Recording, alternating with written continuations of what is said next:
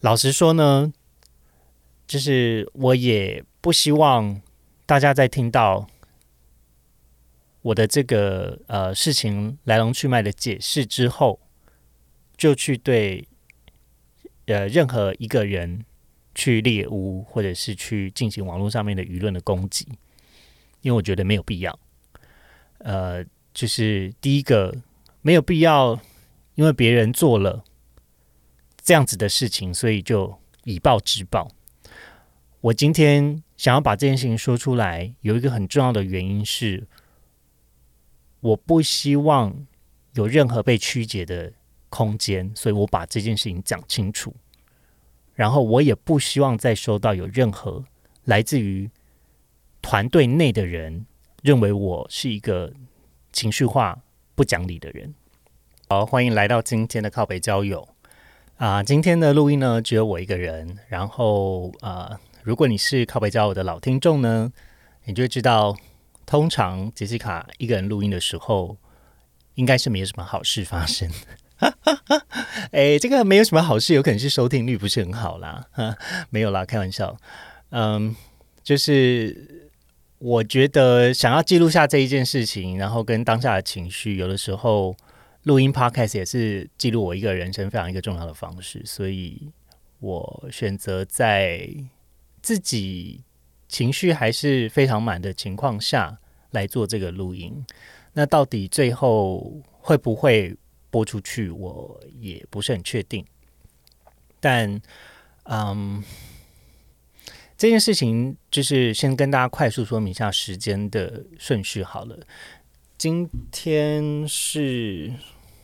十月二十四号的星期二，那在十月二十三号星期一的时候呢，我有发布了一个线动啊，就是跟大家讲说我会退出《约会吧男孩》的实体的宣传的活动，主要的原因是因为我在宣传活动受到了我觉得不是很啊不当的一种对待的方式，那也也是在诸多的权衡之下。我决定要退出这样子的宣传的行程。嗯，首先呢，有一个比较比较嗯比较大的大的考量呢，当然是我觉得这个节目不是啊不是我的个人节目，它是一整个团队跟很多参与者一起拍摄才努力出来的结果。那在上一集，大家其实也都会知道，我讲说现场其实是有非常多。工作人员参与的，那也也因此，我觉得我有一个必要需要先把发生什么样子事情，然后以及为什么我是退出实体的宣传活动的这这个结果，来跟大家做个比较详细的解释。呃，这个宣传活动呢，其实是在上个礼拜五的时候。的一个晚上的宣传活动，那那天我是有上班的情况，所以啊，我是下了班后，然后呃，刚好也是我们第二集播出的时间，我是下了班后，本来有其他的成员有问我，就是 Hank 还有 Corey 还有 Lance 有问我说，就是要不要一起看 EP Two，但我后来觉得我那天要先去一下健身房，因为晚上有宣传的活动，所以我就没有跟他们一起看。那因为呃节目上架的时间是九点到十点嘛，后来我们约的这个集合的时间呢是晚上的十点半，然后这个十点半你要说要晚不晚，要早不早，但反正呢我就是努力训练到洗完澡，然后完成书画的时间后，发现来不及，所以我赶快搭了计程车过去，到现场大概就是十点半左右的时间。那呃这个宣传活动呢，其实。在那一周还有分享过一次是需要填写表格的，那这个表格其实也是希望可以控制现场的人流，就是怕说万一今天人很多没有办法管控的情况下，大概估算一下现场有多少人。那但是到了现场之后，呃，才知道说，哎，好像这个表格上面的沟通有一些问题，所以表格填就算有填写的人，可能今天也不会出现。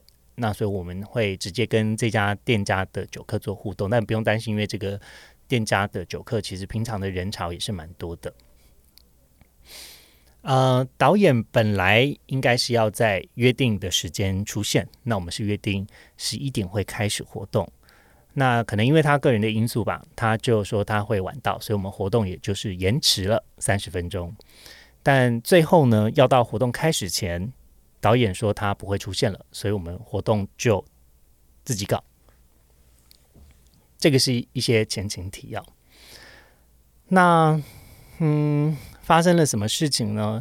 简单来说，就是在一个宣传的游戏互动的环节，我被一个喝醉的酒客，然后用嘴巴喂酒。嗯，我觉得，当然，身为一个三十六岁的人，不会没有任何接吻的经验。然后，嘴巴喂酒这件事情，可能在我人生中也不是第一次发生。那但是为什么这件事情让我觉得，呃，我觉得不应该是这样子的？有一个非常重要的原因是，第一个，嗯，它是一个宣传的活动，那它不是一个酒吧的活动。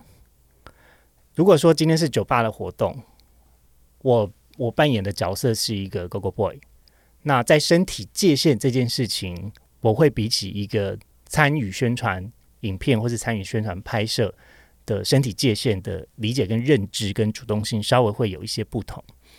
那但是我还是要再三强调，所有的表演者在他没有主动邀请你之前，你不可以去碰人家的身体，你也不可以去做任何你觉得你会开心的事情。那很不巧的呢，这个寿星呢，就诶，可能因为真的也喝醉了吧，就是当下对我做出这样的事情的时候，当下我是蛮错愕的，因为我们在玩活动游戏的时候，他是输了的那个人，而我们输了的惩罚就是他得到一杯 shot，那 shot 刚好就是在我的左手边的一个桌子，所以他拿了一杯 shot。喝了，我就想说，哦，好了，这个游戏结束了，我要下去，所以我也同样往左手边走。但是就在我走下去的时候，他就用他的嘴巴喂我酒。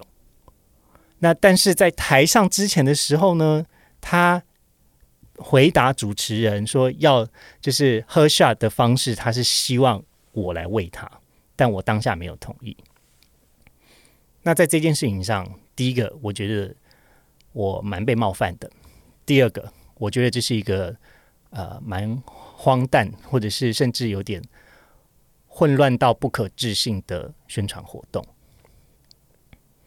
其实，在整体的节目的行销规划跟啊策略上呢，我们有多次的跟导演还有制作的团队去表达我们的担心，因为就我们所知。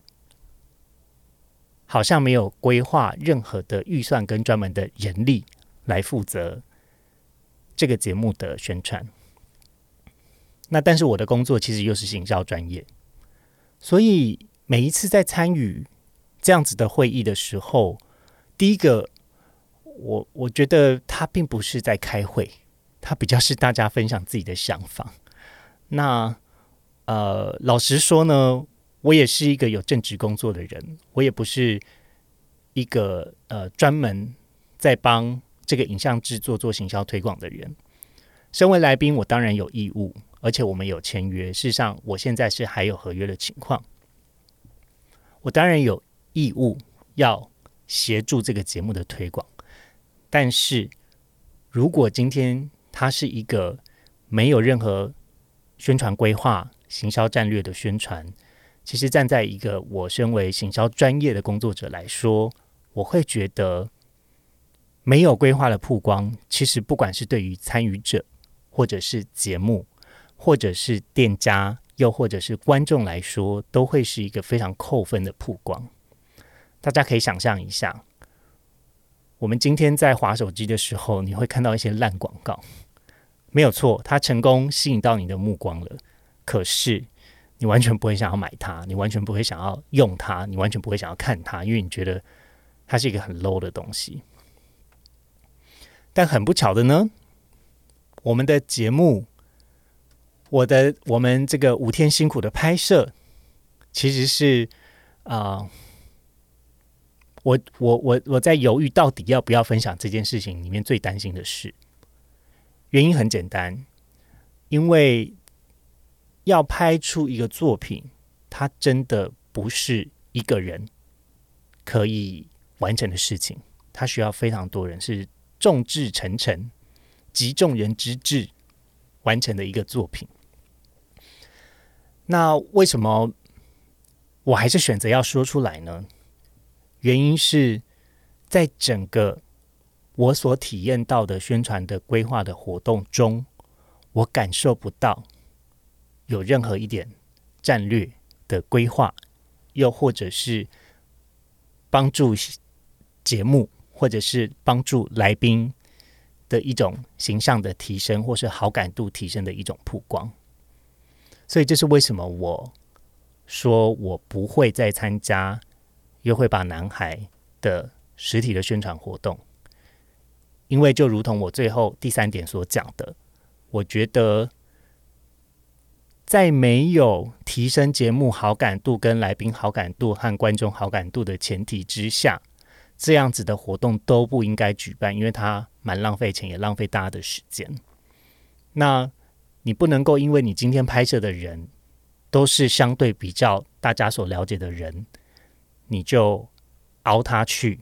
帮你做分享，做免费无偿的分享，然后还提供给他不是很好看的素材，甚至没有提供素材。那我觉得，身为一个很认真看待宣传活动的我，在当天其实我蛮蛮生气，然后也觉得蛮委屈，因为那个当下我不能够翻脸生气，因为它是一个宣传活动。如果我们一种大局为重的考量思维的话，我如果翻脸了，第一个寿星的酒客尴尬了，第二个店家挂不住面子，第三个沟通活动的人也在现场，他跟店家之间关系怎么办？第四个节目的宣传怎么办？虽然那天宣传的成效，我个人的观感，我是主观的认为评估不是很好啦，因为。就像我就是呃，就像我对于要举办一个活动原本的想法一样，只是那天的结果印证了这件事情。就是我们要在一个卡拉 OK 吧去宣传节目，其实相对来说，我觉得吸引力比较不够，因为他是既有的酒客，而且不是我们就是本来是关注恋综的粉丝，那那样子的互动性当然就会比较薄弱，比较像是一种硬宣传。再来是呢，其实那一天会发生这样子的事件，哎，还有人在拍摄的哦，所以我所讲的就只是真实有发生的事情，而没有任何渲染的程度。如果大家想要确认的话，我相信可以去问那天有出现的酒客，到底发生什么样子的事情。那我知道，听到现在可能会有一些人想要问一些问题，比如说：“哎，安娜，你为什么没有躲开？你不是是一个呃反应蛮机灵的人吗？你不是是一个节目的主持人吗？那个当下你怎么没有躲开？”呃，我要先说，就是首先第一个，那天的主持棒并不是在我的身上，所以控场这个责任。就不在我的身上。那照道理说，今天要举办一个活动，那当然就有活动的主办人跟一个主持人。但很不巧的那一天是这个有有人身兼多职的情况下，我们开始了这个活动，而导演没有出现。所以你说事发的当下，店家有没有来道歉？主持人有没有来道歉？有，但。我我能说什么？我也只能说啊，没事了，没事了。那接下来可能又又会有人想问啊，你不是都说没事了，为什么现在还要这样？对啊，我就是那个事后想想，发现觉得怎么会这样的人。那为什么？为什么我觉得没有办法接受？因为就如同我前面所讲的那三点，第一个，在节目的宣传没有任何规划的情况下；第二个，我很认真的准备宣传，但是到了现场发现是一团乱，然后我必须要消耗我自己本身的专长来帮助这个节目组做宣传，我觉得我被熬了。第三个，身体界限这件事情。我其实不是只有在节目中提过，我也在拍摄的过程中也提过。那但很不幸的，台湾的现状就是有一些人搞不清楚那个身体互动的界限在哪里，所以我又再次在这件事情栽了。然后我觉得我非常的不不开心，我觉得我没有办法接受自己为什么没有在当下就可以跟所有人翻脸。而是要到事后想想才觉得又不对，然后我也觉得我自己很恶心。为什么我当下要表现得出一个很温顺的样子，但是我心中并不是那样想的？没有错，我可以理解寿星最大，大家开心喝酒很重要，但是好好的管住你的手跟你的嘴巴，这件事情有这么困难吗？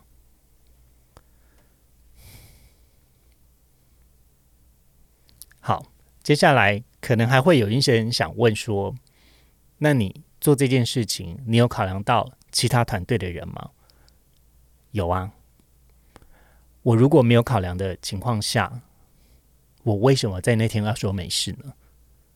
但是我为什么又觉得这件事情有事了？而且我必须要跟团队的人说。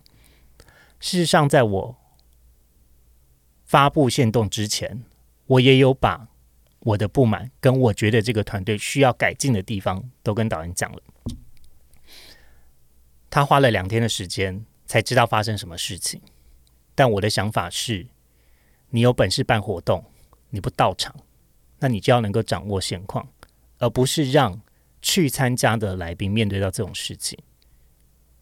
这是我觉得最气不过的第二个点。再来。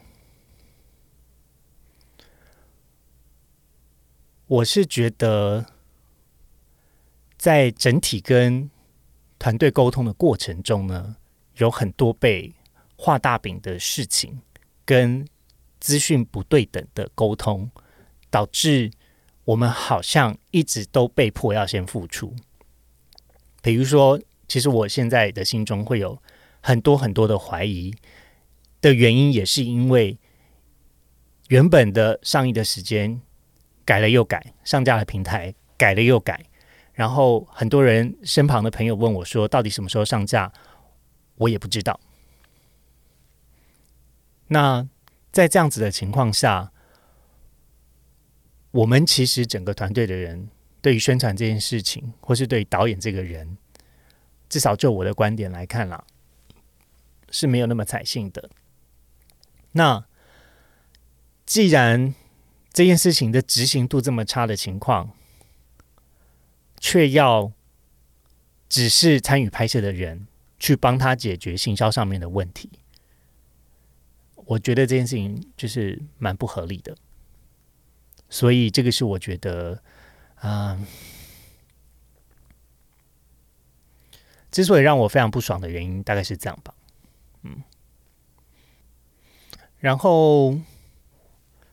老实说呢，就是我也不希望大家在听到我的这个呃事情来龙去脉的解释之后，就去对呃任何一个人去猎污，或者是去进行网络上面的舆论的攻击，因为我觉得没有必要。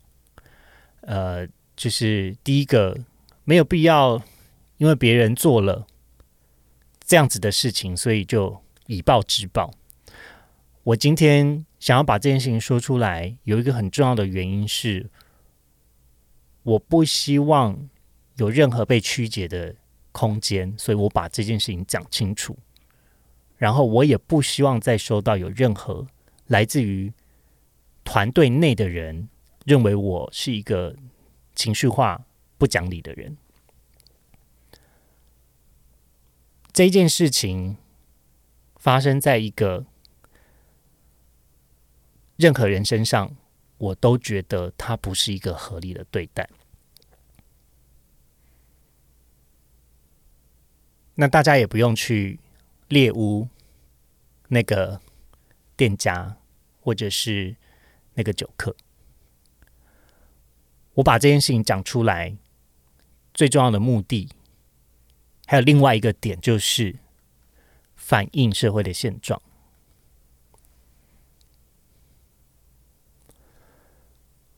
当然，参加实境节目的拍摄，我觉得也是在反映某一种社交交友的现状，在我的身上。那我我自己是也是蛮期待这个作品可以呈现出我对于感情真实的焦虑跟脆弱，还有担心。因为很多人可能会从我的社群上，或从我的节目中，感觉起来我是一个。生活很多彩多姿的人，或者是很有距离感的人，或是呃各方面过得都还不错的人，但是就也因为这样，对于我的交友跟情感的世界有一些错误的想象或预设，而我并没有觉得我在交友的过程中就因此更开心或更快乐。其实有更多的时候，我是更痛苦跟更烦恼的，比如说。你这样子应该不缺吧？你怎么会单身？你是不是很挑？诸如此类。再来就是，你是盗照吗？你是真的人吗？类似这种质问。还有，哎，我觉得你本人比较优哎。哈？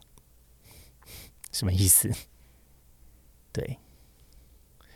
嗯，所以我我我是觉得，不管是关于身体的界限，或者是我对于交友上面的挫败，或是我对于爱情的向往，这些东西，我只是一个载体。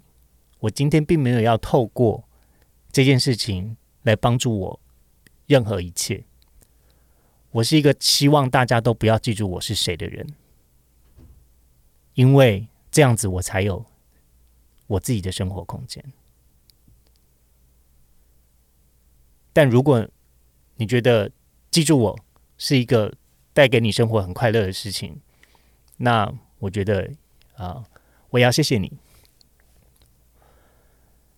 但就是在真实见面的互动的时候，麻烦还是考量一下，我也是一个人，然后我也蛮期待有。真诚的互动，而不是只有停留在一种网络世界的评论，或者是网络世界式的一种交流。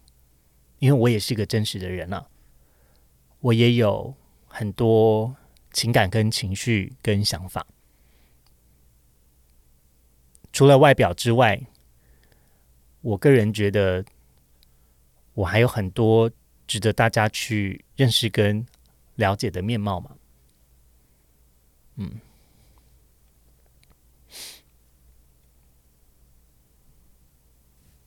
好，我觉得我想讲的差不多就这些，应该吧？嗯，好啦，在真正结束之前呢，跟大家分享一些我的生活一些呃。改变跟有趣的事情，那避免这个议题比较严重，或是感觉起来好严肃，然后大家觉得啊，杰西卡怎么这样？我会不会在在在大家的面前感觉是一个很爱生气、很爱发飙的人呢？啊，我有认真在检讨这件事情，哎，就是是不是我觉得当我遇到不公平的事情的时候，我应该不要讲话，可是我又觉得我不讲又有一点。对自己过不去，我所谓的对自己过不去，是我我也不想要，因为我没有关照到我自己的情绪或者是需求的前提下，就妥协了一切。所以，哎呦，这个就是我也很为难。说实在，我真的很为难，我也不知道今天这一集到底要不要播。老实说，对，好了。但回到我的生活啊，最近呢，我开始上了教练课。那虽然我有教练照，但是我上了教练课，然后我因为刚好又是一个同志游行快要来的时候，所以我很明显的感觉到我的身体在焦虑。诶，这是我好久没有感受到一件事。那为为什么会这样哦？其实是因为，嗯，因为我有调整了我的饮食的总热量。那在总热量往下调整，然后还有训练量往下调整的情况下，我的身体的焦虑的反应，其实就是会担心会掉肌肉，或者是会变瘦。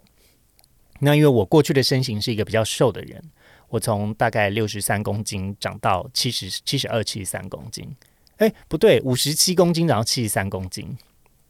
所以，我最近上教练课，除了就是身体上面很明显的感受到我很怕掉肌肉的焦虑之外，另外一个部分当然也是教练教的非常好，就是我觉得我的教练是一个非常温暖，而且会给予支持跟分享他过去训练跟调整课表的一些心境上面怎么去适应的。呃的心法，所以我非常非常谢谢他，就是这么慷慨无私的分享他自己个人的心路历程。那我觉得对于我来说是蛮有知识性的帮助。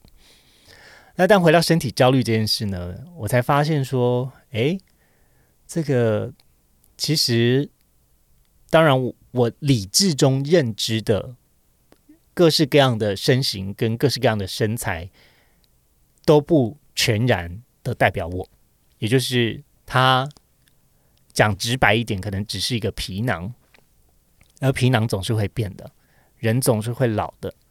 我有一天可能会在变胖或变瘦，肌肉总有一天会掉会不见。